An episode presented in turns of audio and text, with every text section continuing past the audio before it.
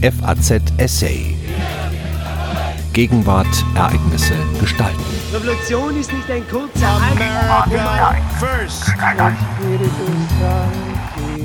Kaiser Wilhelm II. als Krüppel und Psychopath. Nicht erst im November 1918 wurden psychiatrische Diagnosen der angeblichen Geisteskrankheit des Kaisers zu Waffen im politischen Kampf. Es ging um nichts weniger als um die Kriegsschuld der Deutschen. Ein Essay von David Freis. Das Deutsche Kaiserreich endete am 9. November 1918. Der Erste Weltkrieg hatte zu diesem Zeitpunkt mehr als vier Jahre gewütet, den europäischen Kontinent verwüstet und viele Millionen Tote und Verletzte hinterlassen. Am Ende ging es, zumindest im Westen, schnell. Als die Fronten der Mittelmächte bröckelten und zusammenbrachen, breitete sich in Deutschland die Revolution von Stadt zu Stadt aus. Als Wilhelm II. am frühen Morgen des 10. November ins niederländische Exil floh, war seine Abdankung bereits verkündet. Der ehemalige Kaiser sollte nicht nach Deutschland zurückkehren, aber seine früheren Untertanen waren noch nicht mit ihm fertig. In den Tageszeitungen, Verlagsprogrammen und psychiatrischen Fachzeitschriften setzte kurz nach der Flucht des Kaisers eine Auseinandersetzung über seinen Geisteszustand ein. Die Krankheit Wilhelms II., Wilhelm II. periodisch geisteskrank, Wilhelm II. als Krüppel und Psychopath, Schlagzeilen, Buchtitel und Überschriften verhießen Eindeutiges. Das in diesen weitgehend vergessenen Schriften gezeichnete Bild des letzten deutschen Kaisers als einer größenwahnsinnigen Operettenfigur wirkte bis heute nach. Dafür sind die Diagnosen der Jahre nach 1918 nicht alleine verantwortlich. Die Biografie Wilhelms I. ist reich an diplomatischen Fehltritten, persönlichen Verschrobenheiten und bizarren Episoden. Zeitgenossen wie Historiker veranlassten sie zu dem Schluss, dass der Kaiser ein schwieriger Charakter gewesen sei, arrogant, impulsiv und unsicher. Problematisch werden diese Einschätzungen dann, wenn die Schwelle zur Psychiatrie überschritten wird. Denn ein genauerer Blick auf die ärztlichen Stellungnahmen aus den Jahren nach dem Ersten Weltkrieg bestätigt dieses Urteil keineswegs. Es wird dort auch kein Beweis des Gegenteils erbracht. Stattdessen zeigt sich, dass der Erzählung vom irren Kaiser zwei Fehlannahmen zugrunde liegen. Die erste Fehlannahme ist eine methodische und berührt das grundsätzliche Problem retrospektiver Diagnosen. So verlockend es ist, heutige Krankheitskategorien rückwirkend auf historische Persönlichkeiten anzuwenden, so besteht in der Medizingeschichte mittlerweile ein Konsens darüber, dass dieses Vorgehen epistemologisch unzulässig ist. Ohne eine eingehende Untersuchung durch eine qualifizierte Person lässt sich eine Diagnose nicht stellen, also nicht aufgrund von Hörensagen und erst recht nicht posthum. Dies betrifft ganz besonders psychische Erkrankungen, die sich oftmals nicht in körperlichen Krankheitszeichen oder Laborproben zeigen, sondern sich auf komplexe Weise im Denken, Fühlen und sozialem Handeln manifestieren. In der Gegenwart sind psychiatrische Krankheitsdiagnosen häufig umstritten. In der Geschichte waren sie einem ständigen Wandel unterworfen. Auf die historischen Diagnosen Wilhelms II. bezogen heißt das, als Quellen über den Geisteszustand des Kaisers sind sie nicht nur zweifelhaft, weil keiner der selbsternannten Diagnostiker Wilhelm selbst untersucht hatte, sondern auch, weil sich die damaligen Begriffe wie Nervosität und Hysterie kaum in aktuelle Konzepte von Krankheit übersetzen lassen. Vom Wahnsinn des Kaisers bleibt damit nur eine Metapher übrig, und auch diese erweist sich bei näherer Betrachtung als fragwürdig. Das zweite Problem besteht in einem gravierenden Kategorienfehler. Medizinische Diagnosen sind keine moralischen Urteile. Doch genau darum handelt es sich, wenn die psychiatrische Diagnose die politische Analyse ersetzt und ihr Ziel aus der Sphäre des Politischen verbannen will. Mit Blick auf die damals florierenden psychopolitischen Gesellschaftsdiagnosen betonte der Arzt und Psychotherapeut Arthur Kronfeld schon 1921, dass die Psychiatrie zwar notwendig eine normative Disziplin sei, dass man ihr aber Gewalt antue, wenn man ihre Normen mit denen der Politik verwechsele. Die Vorstellung, dass eine psychiatrische Diagnose auch ein moralisches oder ein politisches Urteil sei, verkennt die Realität psychischer Krankheit. Doch ist es nicht nur die Psychiatrie als Wissenschaft, der damit Gewalt angetan wird, eben dieser Kategorienfehler hat immer wieder maßgeblich zur Stigmatisierung, Ausgrenzung und Ermordung psychisch kranker Menschen beigetragen. Dass historische Diagnosen Wilhelms II. sich kaum als Grundlage für eine psychiatrische Diagnose nach heutigen Maßstäben eignen, ist offensichtlich. Über den Geisteszustand des Kaisers lässt sich in dem Gemisch aus skurrilen Anekdoten und gelehrten Mutmaßungen, das sich in besagten Schriften findet, kaum Verlässliches erfahren. Deutlich wird stattdessen, dass hinter der Auseinandersetzung um die Geisteskrankheit Wilhelms II. eine politische Debatte steckte, die sich um die Frage der deutschen Kriegsschuld, um die Verantwortung für Revolution und militärische Niederlage sowie um die politische Richtung Deutschlands nach dem Krieg drehte. Aus fragwürdigen Diagnosen werden so Dokumente, die Auskunft geben über Erleichterung und Erschütterung, über Hoffnungen und Ängste und über die Herausforderungen einer Zukunft, die durch die politische Zäsur von 1918 weit geöffnet worden war. Spekuliert worden war über den Geisteszustand des Kaisers schon lange vor 1918. Der spätere Friedensnobelpreisträger Ludwig Quidde hatte 1894 eine Schrift veröffentlicht, die sich mit dem Cäsarenwahn des römischen Kaisers Caligula befasste. Dass es sich bei dieser Studie, in der Quidde über Caligulas theatralische Auftritte, über mit unsinnigem Luxus ausgestatteten kaiserlichen Yachten, riesenhafte Bauten und Bauprojekte und kindische Freude am Militär spottete, um eine Satire auf Wilhelm II. im römischen Gewand handelte, war für Zeitgenossen offensichtlich.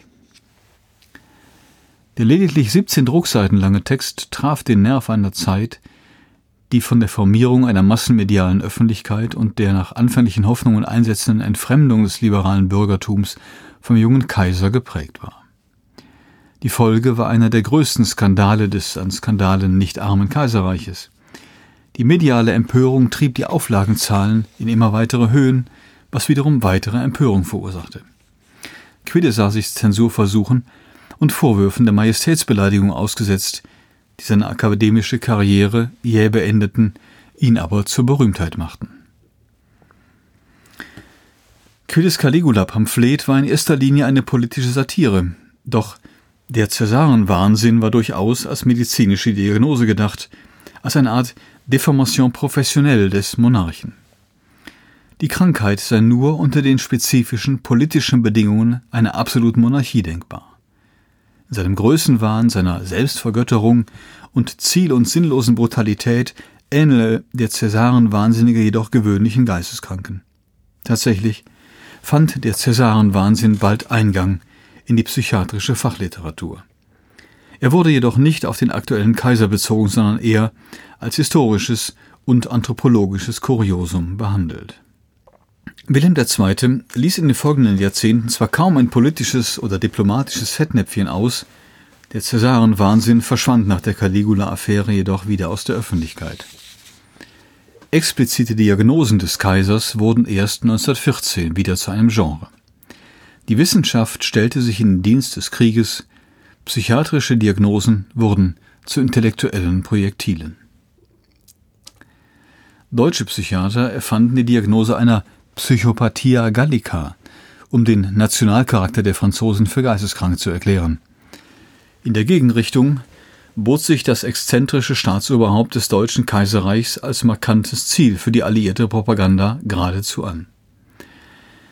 Eine französische Zeitschrift veröffentlichte schon im Dezember 1914 eine Übersetzung von Quiddes Caligula. Und wenig später legte der Arzt Augustin Cabanès mit einem voluminösen Buch über die Folie d'Empereur nach. Das Werk versprach, Wilhelm II. und die degenerierte Dynastie der Hohenzollern dem Urteil der Wissenschaft zu unterwerfen. Die Brutalität des Soldatenkönigs, die Amoralität des großen Friedrich, der exaltierte Pietismus von Friedrich Wilhelm IV., das verworrene Hirn Friedrich Wilhelms IV. kulminierten Cabanès zufolge in der Person Wilhelms II. Cabanis stützte seine Diagnose auch auf körperliche Krankheitszeichen, die er auf Herrscherporträts zu erkennen glaubte. Dabei waren es weniger der linke Arm des Kaisers, der aufgrund von Komplikationen bei der Geburt fehlgebildet war, sondern eher die angewachsenen Ohrläppchen, die im Kontext einer damals verbreiteten Krankheitslehre als Merkmal erblicher Degeneration gedeutet werden konnten. Trotz solcher Details war, was hier mit der Autorität des ärztlichen Diagnostikers ausgesprochen wurde, in erster Linie ein politisches Urteil. Der Kaiser verkörperte das Deutsche Reich und seine Krankheiten waren die seiner Nation. Cabanets Diagnose war ein Aufruf an die französische Nation, das Land der Aufklärung gegen den deutschen Wahnsinn zu verteidigen. Destroy this mad brute hieß es auch auf einem amerikanischen Propagandaplakat von 1917, auf dem Wilhelm II. als teutonisches Untier mit Pickelhaube die Keule deutscher Kultur schwang.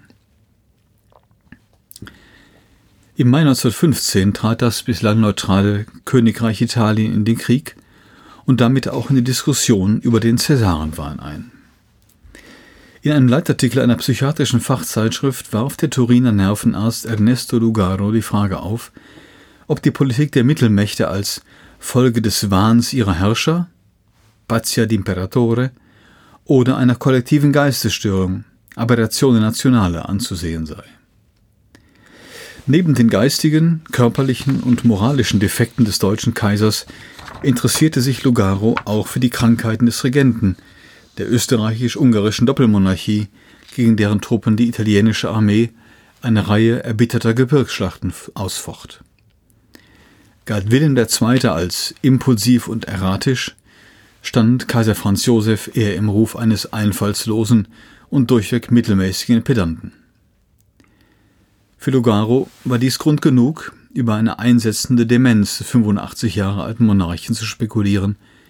Der charakteristische Unterkiefer, der sich über Jahrhunderte hinweg durch die Familiengalerie der Habsburger zog, wurde unter dem Blick des Arztes zum sicheren Zeichen dynastischer Degeneration.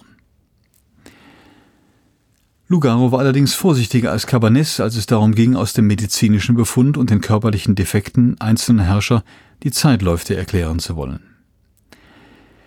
Der Philosoph Blaise Pascal hatte einst darüber spekuliert, ob die Welt wohl anders aussehe, hätte Kleopatra eine kürzere Nase und damit eine weniger anziehende Wirkung auf Julius Caesar und Marcus Antonius gehabt. Lugaro erklärte, Franz Josefs Kinn und Wilhelms Arm zählen nichts gegen die Nase der Kleopatra. Grund für Lucanus Skepsis war allerdings kein geschichtsphilosophisches Interesse am Kontrafaktischen, sondern die Sorge um die politischen Implikationen seiner Diagnose. Wenn das psychiatrische Urteil dazu dienen sollte, die Frage nach der Schuld an dem Ausbruch des verheerenden Krieges zu klären, bedeutete die Diagnose von Individuen auch die Individualisierung dieser Schuld.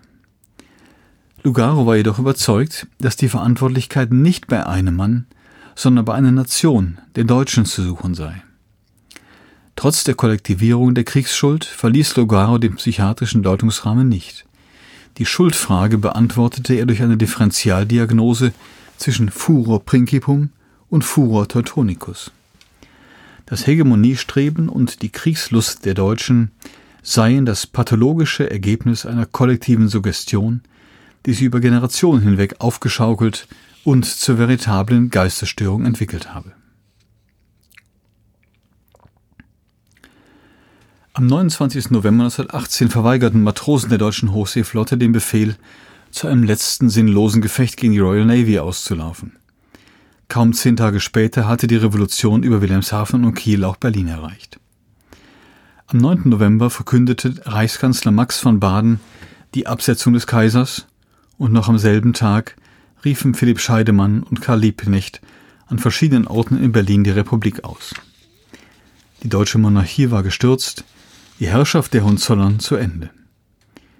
Wilhelm II. weilte zu diesem Zeitpunkt im großen Hauptquartier im belgischen Spa und erwog, lediglich die deutsche Kaiserkrone, nicht aber die des preußischen Königs abzulegen. Als ihn die Nachricht von seiner Absetzung erreichte, entschloss er sich zur Flucht. Im Morgengrauen des 10. November brach der kaiserliche Hofzug in Richtung der niederländischen Grenze auf. Die Flucht des Kaisers ermöglichte die Rückkehr des Topos Cäsarenwahn nach Deutschland. Unter den zahlreichen Diagnosen Wilhelms II., die nach Ende des Ersten Weltkriegs verfasst wurden, stechen zwei Publikationen hervor, die schon Ende 1918 erschienen. Beide Verfasser waren Ärzte und beide kamen zu einem ähnlichen medizinischen Urteil. Auguste Forel erklärte, dass der frühere Kaiser ein gleichgewichtsloser, impulsiver, psychisch abnormer Mensch gewesen sei. Paul Tesdorpf sprach von periodischem Irresein und verkündete, für den erfahrenen Arzt und Psychiater besteht kein Zweifel, dass Wilhelm II. schon von Jugend an auf ein Geisteskranker war. Doch statt auf medizinische Befunde stützen sich beide auf Anekdoten, Gerüchte und sogar auf Karikaturen. Während ihre Diagnosen fast identisch waren, hätten die politischen Positionen der Verfasser kaum weiter auseinanderliegen können. Forel war ein schweizerischer Ameisenforscher und Nervenarzt, der sich als Pazifist und Sozialist verstand, von einer Esperanto sprechenden und areligiösen Weltgesellschaft träumte und Abstinenz und Eugenik predigte. Sein Artikel über Wilhelm II. erschien im sozialdemokratischen Vorwärts.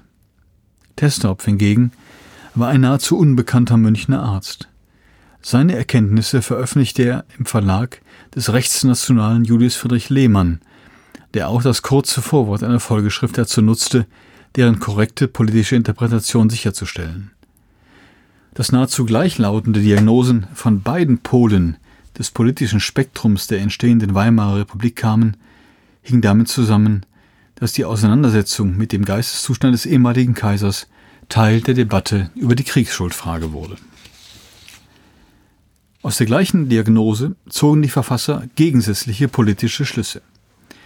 Testorpf und Lehmann nutzten die angebliche Geisteskrankheit Wilhelms II., um die Schuldfrage zunächst zu individualisieren und dann in einem nächsten Schritt ganz vom Tisch zu räumen.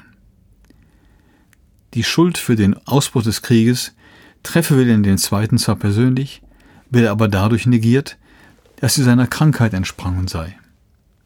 Konsequenzen für die politische Ordnung ergeben sich darüber also nicht.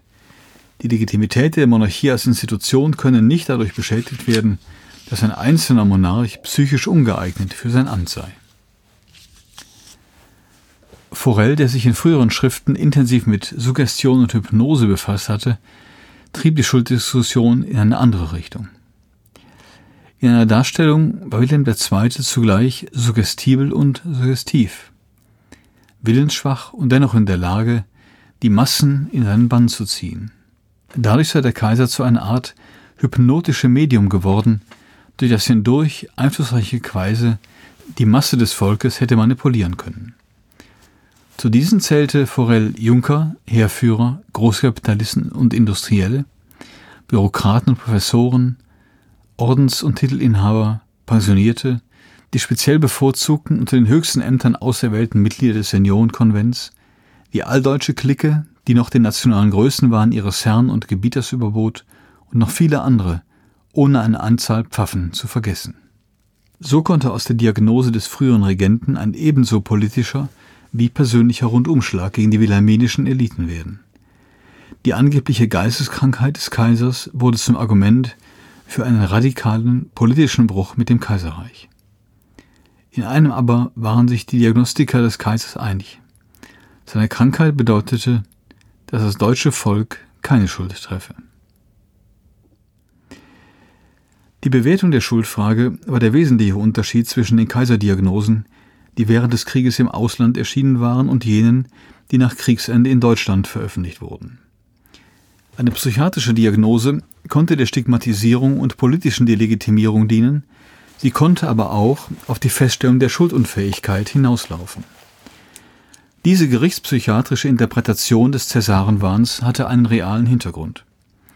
Artikel 227 des Versailler Vertrags enthielt eine persönliche Anklage gegen Wilhelm II.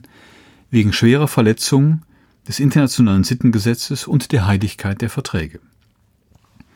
Für die Verhandlung war die Einrichtung eines internationalen Gerichtshofs vorgesehen. Die Niederlande verweigerten die Auslieferung Wilhelms II. und das geplante Tribunal fand niemals statt. Auch als Nichtereignis hat das Verfahren einen Platz in der Geschichte des Völkerrechts, wo es zum Vorläufer von Institutionen wie dem Internationalen Strafgerichtshof in Den Haag wurde. Deutsche Nervenärzte plädierten aber bereits vorab auf unzurechnungsfähig. Dass die Gründe für die Pathologisierung Wilhelms II. komplex waren, war auch dem Neurologen Adolf Friedländer bewusst.